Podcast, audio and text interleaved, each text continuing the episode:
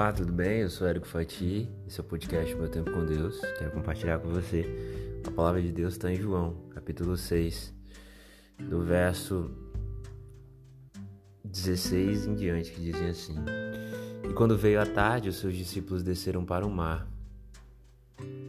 E entrando no barco, atravessaram o mar em direção a Cafarnaum. E era já escuro, e ainda Jesus não tinha chegado ao pé deles. E o mar se levantou, porque um grande vento se assoprava. E tendo navegado já uns 20, 25 ou 30 estádios, viram a Jesus andando sobre o mar e aproximando-se do barco e temeram. Mas ele lhes disse: Sou eu, não temais. Então eles de boa mente o receberam no barco e logo o barco chegou à terra para onde iam. Hoje eu quero falar sobre Jesus estar andando no mar e chegar no meio das tempestades.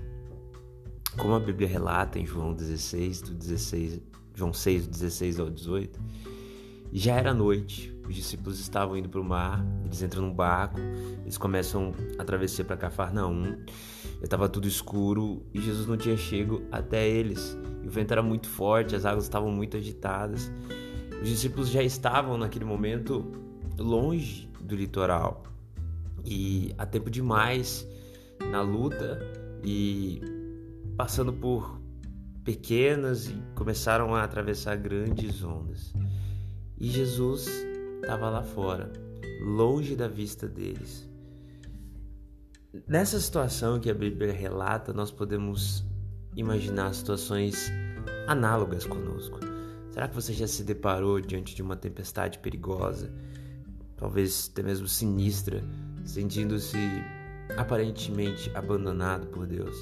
Os discípulos não tinham Jesus fisicamente com eles ali no barco, e certamente o temor começou a bater forte no coração deles, porque as ondas começaram a subir. As tempestades elas nos assolam e às vezes parece que elas nunca vão ter fim. E daí o inimaginável acontece. João ele não dá detalhes de como aconteceu tudo.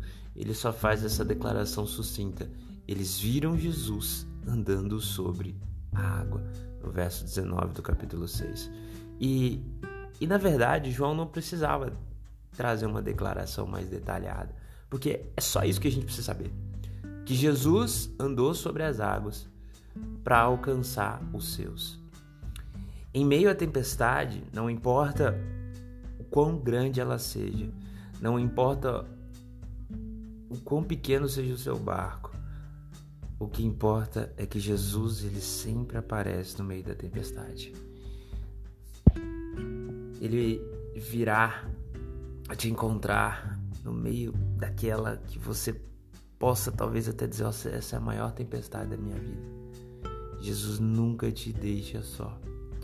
E isso é um grande conforto, é um grande alívio para nossa vida. Nós vamos passar por vales da sombra da morte, nós vamos passar por situações difíceis demais, mas nós precisamos lembrar que, assim como Jesus nunca abandonou os seus discípulos, ele também não abandona você. Você precisa apenas clamar, confiar e depender. É, é muito lindo o amor de Cristo para nós nos pequenos detalhes e em momentos de extrema necessidade. Jesus, ele foi mais do que Deus, ele foi Deus da forma de homem e foi perfeito nisso tudo para nos mostrar que nós podemos nele confiar. Ele morreu na cruz por mim e por você, não foi por acaso, não foi apenas para ser uma linda história de amor, mas foi muito mais do que isso. É porque ele nos amou primeiro e porque ele queria nos salvar em meio às nossas tempestades.